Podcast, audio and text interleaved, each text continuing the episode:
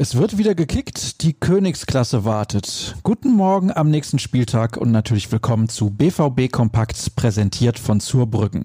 Alles für ein gutes Zuhause. Wenn ihr mehr wissen wollt, dann schaut vorbei auf zurbrüggen.de. Ich bin Sascha Staat und los geht's mit jeder Menge Infos zu eurem Lieblingsverein. Wir starten ganz klassisch mit dem Rückblick und den Stimmen von der Pressekonferenz vor der heutigen Partie gegen Zenit St. Petersburg, die am gestrigen Nachmittag stattfand.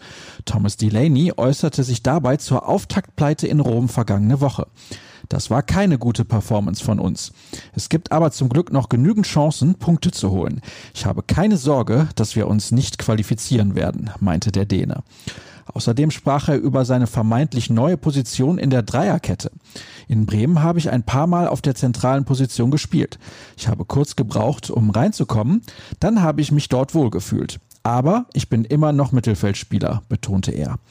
Lucien Favre wurde zum Gegner befragt und antwortete wie folgt. Zenit hat aus meiner Sicht unnötig gegen Brügge verloren. Sie haben große Torchancen vergeben. Es zeigt, wie gefährlich sie sind.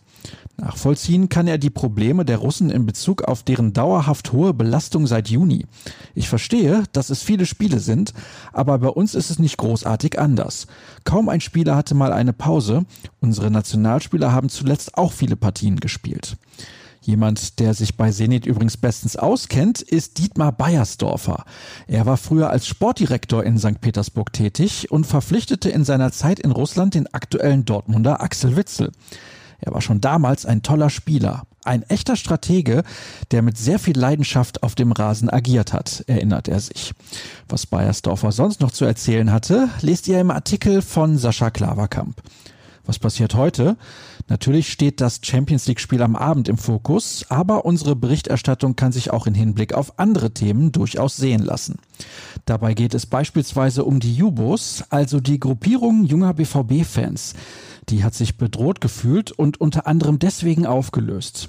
Was es damit genau auf sich hat, wissen die Kollegen Jürgen Koss und Leon Elspass. Ab 19.30 Uhr startet Sky dann mit der Vorberichterstattung. Angepfiffen wird das Duell Borussia Dortmund gegen Zenit St. Petersburg um 21 Uhr.